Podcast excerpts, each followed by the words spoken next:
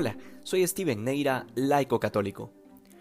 La búsqueda constante de un signo divino habla siempre de una desconfianza en Dios, pero la desconfianza puede tener muchos matices en una relación, por lo tanto vale la pena especificar a qué tipo de desconfianza nos referimos, y es que muchas veces parece costarnos el creer que Dios en verdad quiere nuestra felicidad, que la divina providencia en verdad cuida de nosotros y dispone o permite situaciones en las que puede uno crecer en virtud y ganar la vida eterna, incluso si estas situaciones implican dolor.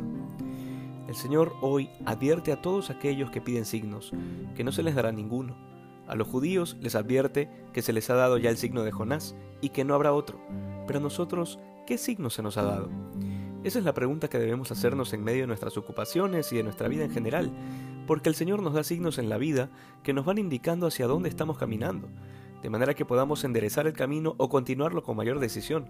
Sin embargo, muchas veces hay quienes teniendo estos signos deciden pedir otros, porque no les basta lo que Dios ha puesto en la actualidad, y de hecho, hay quienes tienen la osadía de decir que sencillamente Dios no actúa. No es falta de signos, sino más bien ceguera espiritual lo que padecemos. Y esa ceguera se nos quita perfeccionando nuestra vida de oración. Pidámosle al Señor que nos dé un corazón como el suyo y que nos conceda la visión sobrenatural, para poder contemplar con mayor facilidad las obras de Dios en nuestra vida. Que hoy seamos más santos que ayer. Dios te bendiga.